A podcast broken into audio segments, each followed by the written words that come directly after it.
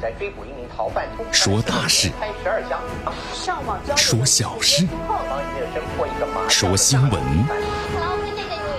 每天早八点，江南说新闻，听奇闻异事，说酸甜苦辣，品五味人生。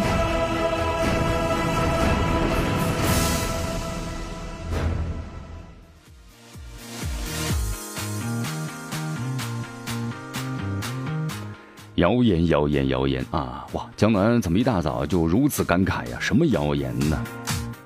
前两天呢，有朋友们在这个微信圈里头转了一则消息，不知道咱们收音机前的听众朋友们，您是否看到了？就说那个影星姚晨呢，啊，姚晨呢，然后呢就在某某某次什么什么会上就说了，希望中国呢来接收这个难民。哎，不知道咱们收音机的朋友们，您看到这个话题了没有啊？姚晨呼吁中国接受难民，引起了网友们的热切讨论呢。所以很多网友们认为呢，呃，难民问题有其历史、政治、地缘因素，不能仅凭感情和同情来呼吁国家接入。所以当时呢，很多人认为这个姚姚晨呢，这个姚大嘴呀，张嘴乱说。好，所以这个姚晨的形象啊啊，一下子就垮塌了很多了啊。江南，你是什么感觉呢？当时看了之后啊，江南在想，这这姚晨不有个绰号吗？嘴偏大，对不对？后来很多人说姚大嘴啊，请管好你的嘴。哎，但是呢，在昨天呢，姚晨发微博啊，长文澄清这是谣言，我从没在任何场合表达过如此的观点。哎呦，你看，你看看，江南看了一下姚晨的这篇这个。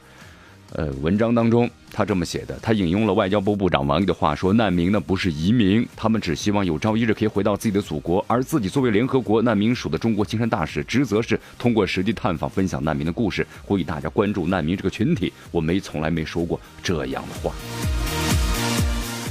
哎呀，好啊，误解和质疑呢终将消散了，网友们纷纷的点赞啊，加油，大咬嘴。你看，你看，现在咱们这个网络传播速度真快啊！现在就发现这个微信啊，传播的这个威力啊和效果呢，真是有点与众不同啊！你看现在呢一件事儿，呃，经常是这样，今天呢还说是这样，明天呢告诉我们是那样。哎呀，不是我不明白，这微信传播太快。好，所以相当温馨提示啊，在微信中传播的消息呢，您先可以看一看，了解一下，但真有其事还是杜撰出来的。请第二天早上，自然见分享。呃，温馨提示，特别是咱们的中老年朋友们，特别喜欢在微信里转乱七八糟的东西啊！一会儿这个不能吃，那个不能吃，将来看完之后，我不活了，做神仙吧啊，什么都不吃，就这样的一种感觉了啊！所以希望咱们的中老年朋友们不要随随便便乱转这东西，该怎么生活就怎么生活，该怎么吃就怎么吃，只要身体没毛病，想吃什么就吃什么。这样多开心啊，对不对？来，咱们关注一下今天的天气情况。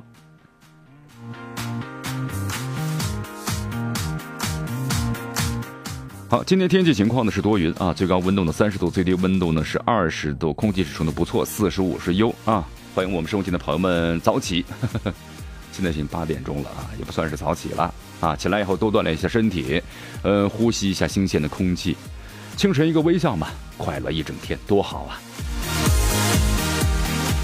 来，咱们关注一下今天的《江南说新闻》的主要节目内容。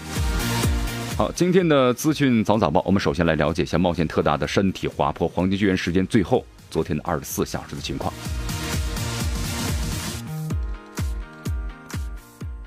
同时，在昨天的救援的第三天，阿坝州呢进行了地质的隐患的排查，在湖南一间卧室凌晨坍塌，女子失踪，挖地十五米都没有找到。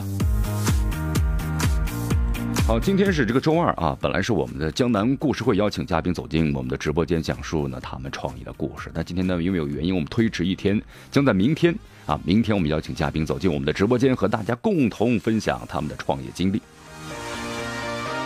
今天的今日话题啊，咱们呢要和收音机前的听众朋友们好好的聊一聊。最近啊，有不少的家长，哎，他们参加了一个什么呢？一个线上的。组织，线上的什么组织啊？这个线上的组织就说呀，孩子发烧不能用药，要等他自愈。哎呦，有的家长就信了，对不对？发烧呢，孩子一烧啊，烧一个月，哇，烧一个月，对，两种结果，呃，要不就是没了，呃，如果还在的话呢，说明病好了。那经常呢，小病变成大病了啊！如果孩子连续高烧不退的话呢，再不去医院治疗退烧的话，那怎么样呢？就会烧成肺炎、烧成脑膜炎等等并发症，全部都出来了。所以说，最近啊，在这个网络之上呢，有一个叫做是“恒星育婴室”的微信公众号，提倡孩子们呢，生什么病都可以自愈，越是严重的疾病越要自愈，不要去医院接受大夫和药物的毒害。竟然有很多母亲都听信了，哎呦！哎呀，可能有的孩子说了：“爸爸妈妈，我恨你们，对不对？”来，这个话题咱们今天呢好好聊一聊啊，到底孩子们得病之后能不能够自愈？好，大话体育，昨天呢咱们的中超十四轮联赛呢继续进行，哎，出了点问题。昨天呢有一场比赛呀，什么比赛啊？就是北京国安和苏宁的比赛。哎，这场比赛呢双方发生了严重的冲突，真的，真的啊！哎，怎么回事，江南呢？呃。别着急，关注我们今天的大话体育。来，以上就是今天的江南说新闻的主要节目内容。那么接下来呢，我们就一起进入资讯早早报。资讯早早报，早听早知道。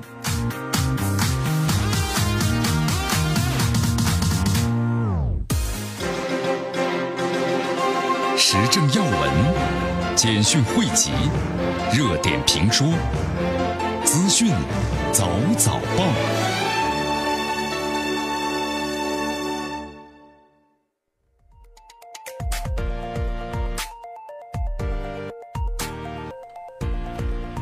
资讯早早报，早听早知道。来些时间呢，欢迎大家继续锁定和关注江南为大家所带来的绵阳广播电台 FM 九十六点七江南说新闻之资讯早早报啊！有的朋友江南，你怎么老是绕圈子呀？说来说去又是资讯早早报啊！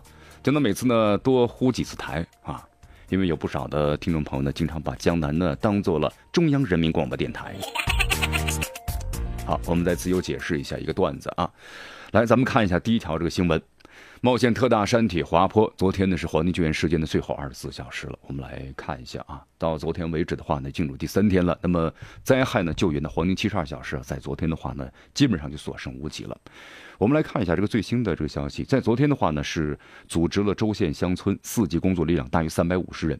那么这个整个来怎么样的有个安排工作，一个应急安置，投亲靠友，分散安置。三百零二人向受灾群众啊发送必要的生活品，保障呢基本的生活。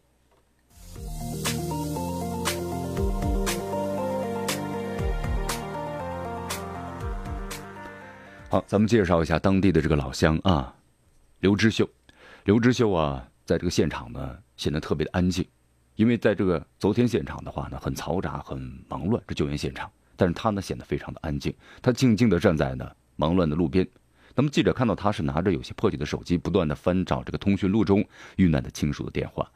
每翻找到一个遇难的亲属，他就抬头看看一种废墟的救援现场，那里曾经是他的三叔一家呢居住的地方，也是他小时候啊经常呢玩耍的地方。按照当地的习俗啊，亲人去世后的第三天呢，赶得及的亲属都要回去呢祭拜。那么刘之秀的话也带上了纸钱箱，在救援指挥中心附近等待着进入场现场的通知。他特意呢带了一瓶白酒，他说他的三爸呀特别喜欢的抿两口，给他呢尝一点。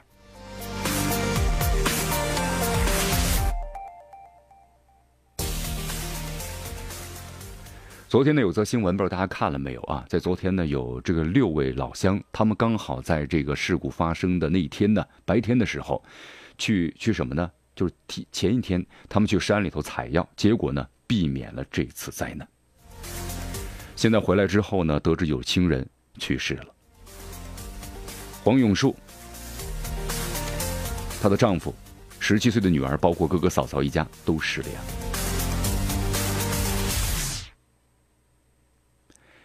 在现场呢，记者采访了一下武警水电的第三总队的副总工程师，也是本次呢这个武警水电部队技术指导组的组长。啊，清北恩，他告诉记者说，现在的这个工作呀，分成了是搜救、道路保通，还有就是河道的疏通三个阶段。目前三个阶段工作正在呢交替的进行。因为现在为止的话呀，这个山体的滑坡呢依然还处于危险的一个状态，次生灾害的威胁依然是非常的大。就是上面可能有二十万方左右的土石方，随时可能会发生坍塌。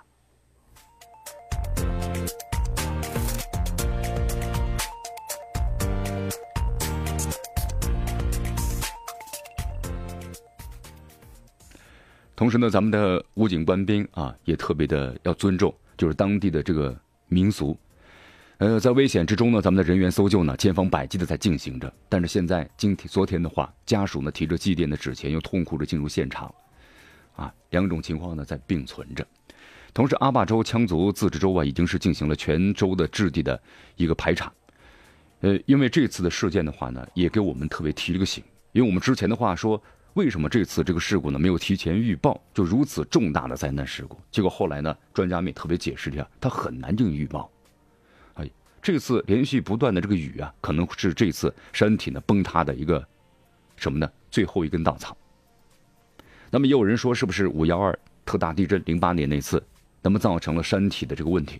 结果后来专家们也说了，五幺二的地震呢，它造成的是内部的原因，而这种的崩塌属于是外部。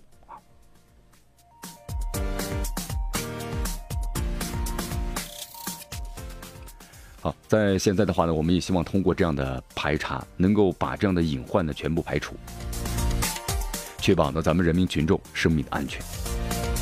好，最近一段时间的话呀，咱们这个南方呢是进入这个雨季啊，而且暴雨之后的话呢，很多次生灾害呢可能会发生。所以说呢，咱们的当地政府，包括咱们的相关的职能部门，一定要做好这样的一种什么呢？落实排险和除危的这样的工作。同时，江南也温馨提示啊，咱们这个外出旅游，因为这段时间呢，开车自驾游的朋友特别多，进入山区的，希望大家一定要注意这个安全，多听听了解一下这个天气预报。我们来到这个湖南省的娄底啊。涟源市，这个连源市啊，就在这个昨天的凌晨时分的时候啊，发生了这么一件事发生了什么事儿呢？在这个连源市的七星街镇石租岭村清明片八组，发生了一起呢这个岩溶坍塌的事故。这个岩溶坍塌呀，导致一家农户的这个房屋地表啊，就屋子里的靠屋卧室这一块全部呢坍塌下去了。坍塌下去之后呢，人下落不明。哎，有的朋友问江南说：“江南，那怎么会这个人下落不明呢？感觉挺奇怪呀。你掉进去之后，应该能够救出来呀，包括用生命探测仪探测之后，应该有生命的迹象啊。但就是奇怪在这儿，这个失踪者呀叫陈骄阳，是该村村民的夏三文的妻子，四十五岁。但这次这个事故发生之后啊，这个坑呢非常的巨大。那么同时，消防部门呢用生命探测仪进行了这个探测，但是没有发现有生命迹象。”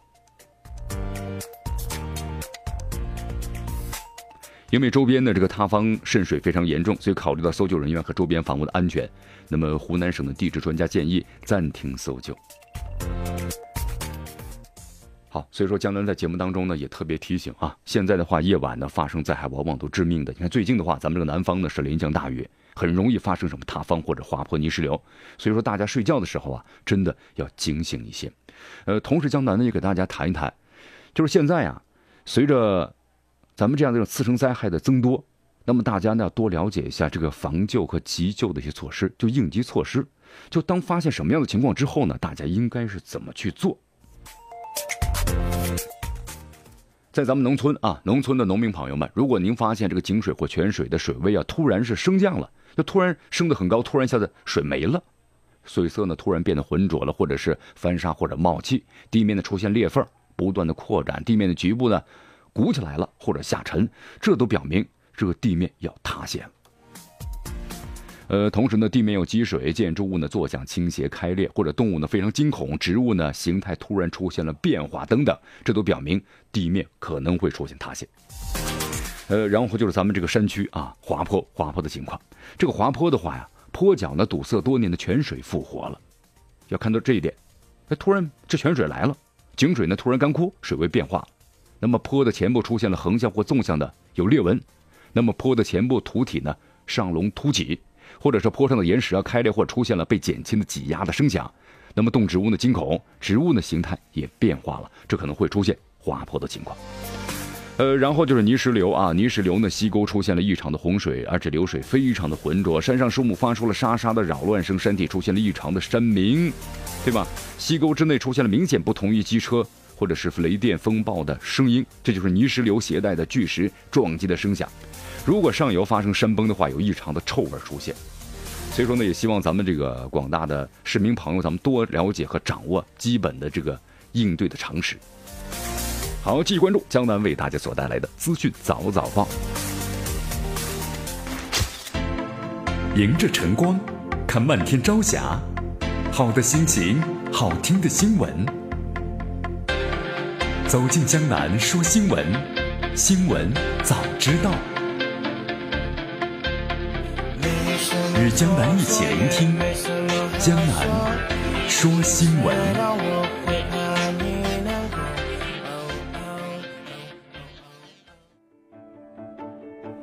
好，欢迎大家继续锁定 FM 九十六点七江南的为大家所带来的故事广播《江南说新闻之资讯早早报》。好，资讯早早报，早听早知道。来，咱们关注下面的消息。昨天的话呢，这个大家看到了一则消息，说这个印度啊，印度的边防部队竟然越界到我们的中国国界之内来了。哎，这到底是怎么回事呢？那么这此事是真是假呢？咱们来看一下这个外交部的。发言啊，昨天的话呢，中国外交部发言人耿爽，那么就二十六号，就昨天，印度呢边防部队在中印边界呢是西经段越界的事情，回答了记者的提问。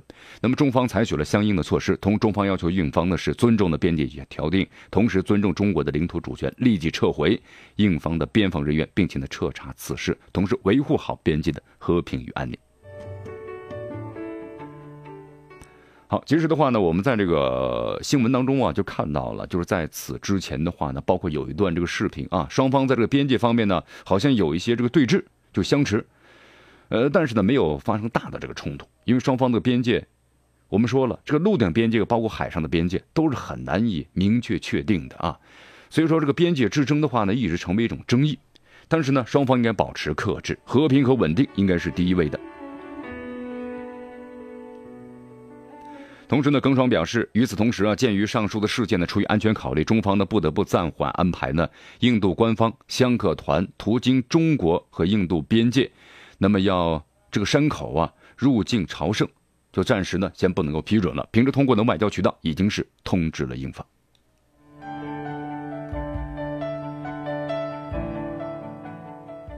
好，咱们再说一下下面的这事儿啊，就关于这个，特别是老年朋友们特别注意一下了。你看，我们这段时间呢，咱们的媒体呢特别谈到了那位刘洪兵，对不对？刘洪兵呢，其实就是作为一个演员，而且是作为一个群众演员，这演技还不错啊。所以有很多网友们就说了，这奥斯卡呢欠他一个小金人啊。不同的身份啊，众多网友们呢最近呢揪出来了这个虚假广告界的四大神医啊。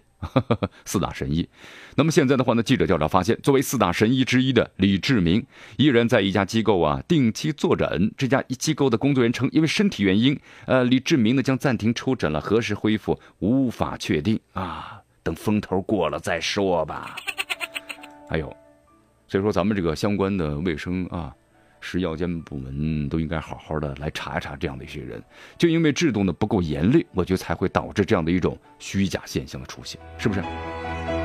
这李志明啊，后来接受记者采访说，他说我真的是大夫，对广告片中内容问心无愧啊，拍摄广告时每一个文稿我都认真的审过啊，但是也承认从来没有看过拍出的片子，他们把我当演员看待了。好，这李志明到底是不是医务人员呢？目前呢，这四大神医，四大神医刘洪兵啊、刘志明、王志金、高振宗四大名医，最知名的刘洪兵啊，处于失联了。哎呀，关机了，找不着人啦。避过风头吧，啊，也不好意思出来了啊。好，这李志明的话呢，说他确实是这个神医，呃，不是神医，我是大夫。他说呢，其实拍那么多广告片啊，就是为了不是为了补贴家用，想想完成他的作为一名医者的工作，问心是无愧的。现在的话呢，是在一家这个保健公司工作，主要是做这个出诊啊。后来记者聊了一下，这家出诊单位呢，也没有任何的资质。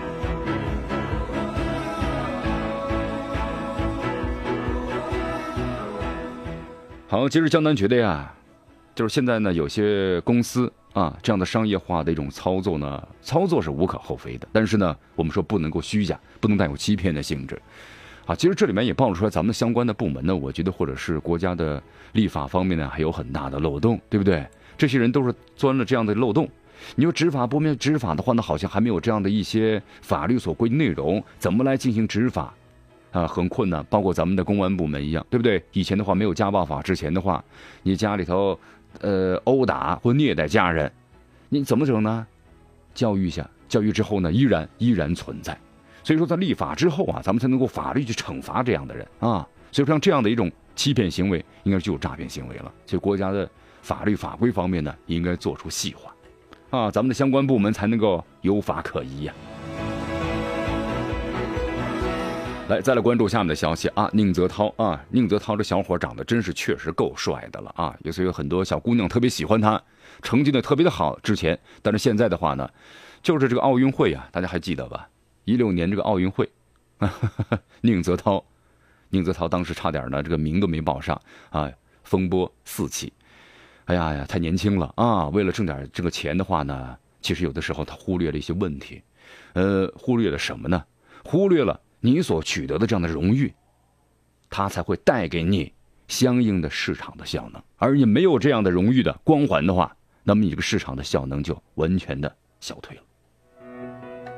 好，宁泽涛啊，你看，在去年这个事件发生之后呢，我就觉得这小伙呢太操之过急了，呃，结果呢，你看在奥运会当中成绩呢也非常的糟糕，呃，现在的话呢，今年，然后呢，在全国夏季游泳锦标赛啊，全运会预选赛当中，一百米亮相，呃，亮相之后呢，达到了全运会的参赛标准，那么之后呢，退出了其余的比赛，呃，为什么退出其余比赛啊？根据国家游泳队的国际比赛选拔规定，答案是不能够参加世锦赛啊。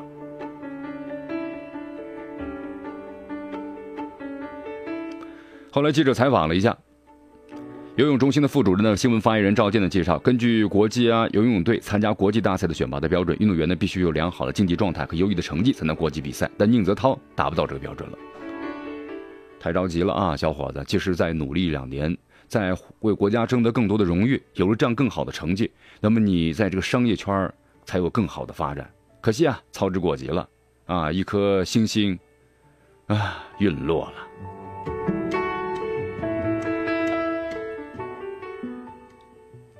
所以说，年轻人的话呢，有的时候啊，还是要经历一些事情啊，才会明白一些事情啊。这年轻总是要付出代价的嘛。来，咱们看一下王娜娜啊，王娜娜，很多朋友江南，谁是王娜娜呀？啊，这王娜娜呀，她就是王娜娜嘛，她不是李娜娜。好，这王娜娜一说，很多朋友记不住了。咱们再说一下，被冒名顶替的那位，高考的时候，十四年了，记得吧？还记得了？哎，那段时间咱们经常说嘛，周口职业技术学院，零三年的考上了，但是没有收到录取通知书，结果后来一五年时办那个信用卡时。才发现呢，被别人顶替了。哎呀，你说这个高考啊，咱们中国有时候是个人情社会，你看是不是这样的？你看这高考这么严格的话呢，还能被别人暗箱操作？从这个公安各个方面，你看一直啊，户口啊，全部一条龙服务，当然没有点关系你是做不了的，是不是？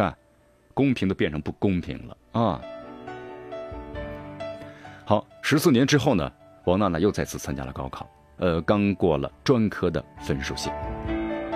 哎呀，其实后来记者去采访了一下王娜娜啊，王娜娜呢也跟记者聊一下这几年的心路历程。她说，其实啊，很难有一种难以言说的感情。看到成绩单的时候呢，哭了。还行吧，这么多年了，你看，把这文化课都落下了啊，但是呢，还考上了专科。呃，现在的话呢，夫妻俩呃开了一家这个小店，客人呢也还是不错，生意还行。同时呢，还说了一句话，意味深长啊！要是以前的高考像现在这么规范，该多好！时政要闻、简讯汇集、热点评说、资讯早早报。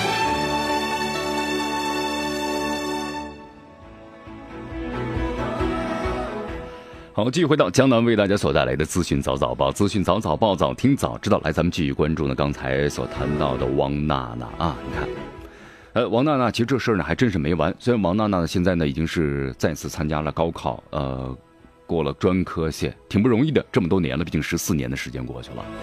啊，其实王娜娜现在还在做一件事，她准备啊要向这个法院呢控告这个周口职业技术学院。为什么呀？因为他给周口技术学院呢，后续呢就说你把当年的通知书还给我，即使放弃了呀，说我是自己放弃的，没去上学。但是学校呢通知他说，因为当年的这个零三年呢，那个那个王娜娜就是假冒的啊，山寨货，已经到学校呢报道了。那么当年的录取通知书已经完成使命，无法恢复学籍了。所以王娜娜呢挺着急的，她说我的权利你凭什么不给我？说准备要起诉学校恢复学籍。呃，法院对此的话呢已经立案了。但是这个案子的话呢，牵涉的刑事案件呢还没有结案，所以等结案之后就可以开庭了。哎呀，所以说在此的话啊，我们说了这个考试的话呢，真的它是一个非常公平和标准的。呃，有的朋友就说呀，哎呀，孩子们玩嘛，素质教育。其实江南在节目当中说过一句话呀，经常把这个素质教育提在嘴上的人呢，可能你真的不懂什么叫素质教育。就江南接触过有一些家长，不是全部啊，呃，个别一些家长。啊，素质教育在我的在他们的嘴中呢，就是玩儿就是孩子一天到晚玩儿这孩子就是有天赋的话呀，也被你给玩掉了，真的。这孩子要在父母的什么呢引导之下，更好的去学习。学习其实就是孩子们的快乐，真的。大家没有懂这个玩这个玩不是疯玩，不是野玩啊。看看历代的这个咱们的。科学家们，你比如说像那个爱迪生，是不是发明家？这爱迪生的话连学都准没上，这在学校里，这家长认为这个孩子呀一天往那一坐，发神发呆，人也不聪明，不让他上学了。在家里头，母亲自己教他，他也出去玩啊，经常看着树，在想一些这个问题啊，比如说影子等等，包括像这个牛顿，对不对？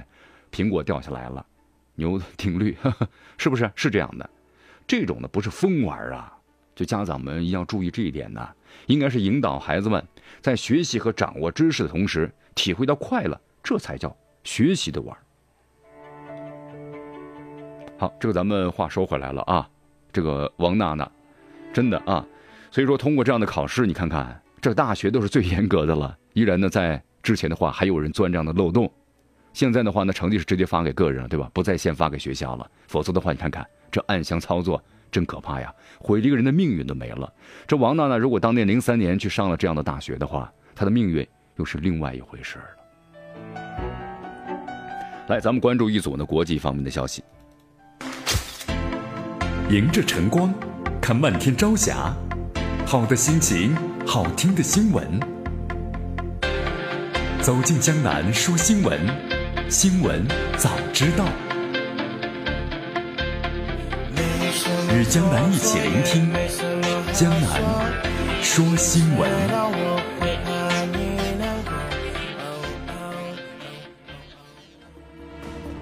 好，继续回到江南为大家所带来的江南说新闻之资讯早早报。来，咱们关注呢这一组国际方面的消息。来，咱们来到这美国。昨天呢，美国最高法院呢决定啊，允许总统特朗普签署的移民限制令部分生效，同时将于今年十月份对移民的限制令啊进行听证。哎呦！呃，特朗普大胜啊啊！真的，特朗普在就任之后呢，推出相关的法令法规，好像呢一直得到大家的一个抨击。哎呀，现在呢终于能够被接受了。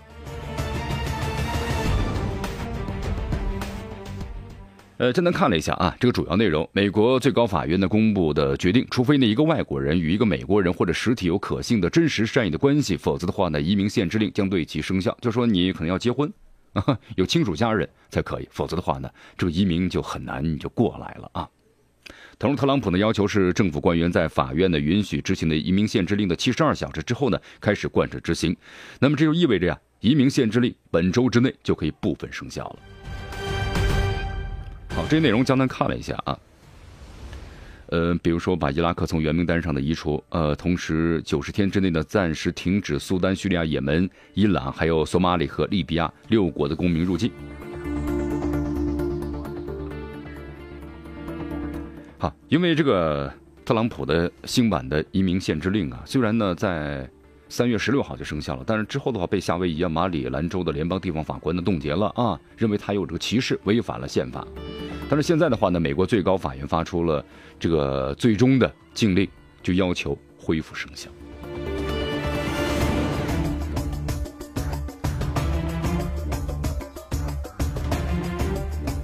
好，其实对于这个情况的话呀，呃，加拿大总理表示呢，欢迎难民啊，各方反应都不太这个一样的。同时，联合国内敦促特朗普从美国传统的不分背景继续欢迎的难民入境。法国总统呢，奥达了奥朗奥奥朗德呢表示，欧洲呢尽了自己的责任接受难民，但是必须对特朗普出现的举动做出响应。好，加拿大总理呢，这个特鲁多也成了愿意接受难民。呃，不过在这欧盟当中呢，有些国家呢是明明确表态就不不接受难民，因为国家每个国家的国力呢是不一样的啊。同时现在的话呢，这个接受难民也导致欧盟啊不是铁板一块，内部呢也产生了内讧。好，我们来看一下另外一则消息啊，国际黑客组织呢匿名者日前发布了视频，称美国国家航天局啊这个 NASA 很快呢就会宣布呢找到外星人的证据，真的吗？这不是微信圈里传的消息吧？现在微信圈圈里传的消息，我们感觉呢都是像过街老鼠，人人喊打了啊，没有一个真的感觉。好，这个匿名者的国际黑客组织说，这个 NASA 呢，呃，科学理事会的这个托马斯·泽布陈早前的宣布说，我们的文明即将在宇宙中发现的外星生物的证据，呃，这在人类历史上呢是史无前例的巨大发现。因为这个 NASA 早前的公布说，利用望远镜发现大约十个和地球呢相似的星球。好，匿名者呢，甚至警告观众啊，不要掉以轻心，说 NASA 呢不是要公布发现微生物状态的外星生命，而是准备和政府呢共同发表声明，宣布呢发现拥有高科技文明的外星人，甚至部分派过飞船到地球。哇，真的有外星人呐啊！突然想起了很多的电影当中啊，我们人类欢迎你，欢迎你啊，举着小时打的横幅，突然对方呢开始屠杀，哎呦！世界大战，对吧？啊，好，说起来呢，好像真的这外星人就来到我们身边了。这外星人的话呢，从自古以来到现在的话呢，都有记载，比如飞碟啊，怎么怎么样，一些不明物物和这个不明的现象都有啊。但是呢，真正接触过的还真是特别特别的少。呃，所以说呀，到底有没有外星人呢？现在不好说。不过有不少人认为啊，匿名者就这个国际黑客组的说法呢，毫无根据，纯属猜测啊。那么，如有雷同，纯属巧合。影视剧中呢，经常看到。来，我们来到墨西哥。墨西哥呢，本月被称为是最血腥月啊。为什么这么说呢？墨西哥呀，我们这个国家呢，我们大家要了解一下。墨西哥这个国家呀，特别是个毒贩，它非常的泛滥啊，这个毒品非常的泛滥。这个毒品泛滥到什么程度呢？也就是毒品贩子呀，富可敌国。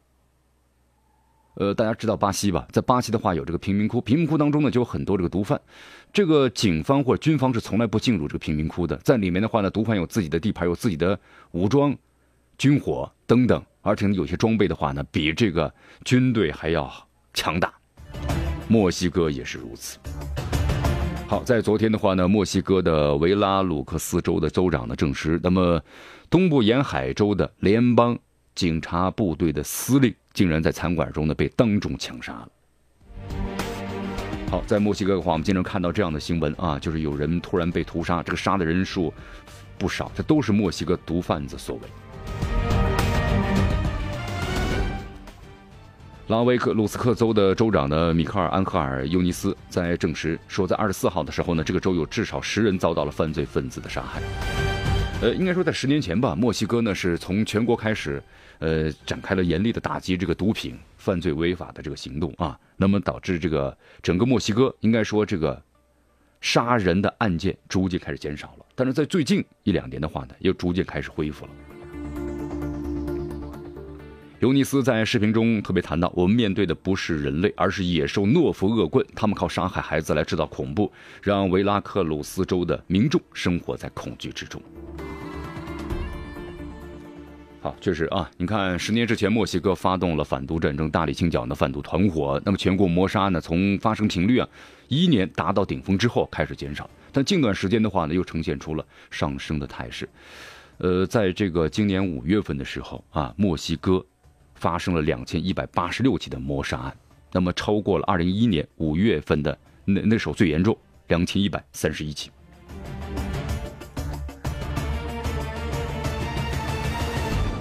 好，我们再来到这个西班牙啊。西班牙的话呢，在昨天呢发生一起这个事故，一辆喷气式飞机在起飞前几分钟和一辆汽车相撞了。哎呀，还好啊，不是这个起飞后相和鸟相撞，那太危险了。地面上呢，相对来说还安全一些。呃，撞上了停放的汽车啊，本来是滑行的时候，刚要起飞了，导致呢引擎部位呢受损。尽管没有人受伤，但是呢，机长啊，然后呢马上命令所有乘客赶紧离开。本次事故呢算是小事故了，造成七个小时的延误。挺奇怪啊，有人说这个汽车怎么会停在跑道上呢？对，正在调查之中，什么原因呢？请听下回分解。来，我们再来到这个卡塔尔。卡塔尔的话，最近遭遇了这个断交潮啊。那么，嗯，现在的话呢，记者在这个卡塔尔国家采访的时候，就发现了不少家庭抱怨，已经是妻离子散了。因为现在卡塔尔有近三十万名的三十万名的这个埃及的故宫啊，通航压力已经不小了。再加上最近啊，这个穆斯林传统的开斋节假期到来了，更是一票难求。但是现在呢，这个机场呢，非常非常的冷清。本来应该是最繁忙的时候，但却非常非常的冷清。出的人少，来的人就更别说了啊。同时，现在的话呢，整个的食品的供应，呃，相对来说种类要充足一些。民众的恐慌啊，持续两到三天，牛奶也出现了这个短短的一个时间的短缺。但是后来从国外进口了四千头奶牛，已经提前到货了。但是呢，目前奶制品和鸡肉有的时候会断货，同时蔬菜水果的价格呢和平常相比上涨了百分之三十到百分之五十。所以说这个断交潮呢，虽然整个生活秩序啊没有太大的影响，但是呢还是给民众带来了一些困扰。呃，采访当中不少的家庭都表示了妻离子散的局面出现了。沙特阿联酋巴林宣布，在卡塔尔的本国公民必须在十四天之内呢回国。那么在三个国家境内，卡塔尔人十四天之内呢又必须离境。呃，在海湾国家呢，很多国家之间都是互相通婚的，但是现在的话，你看一分开，那不就是妻离子散了吗？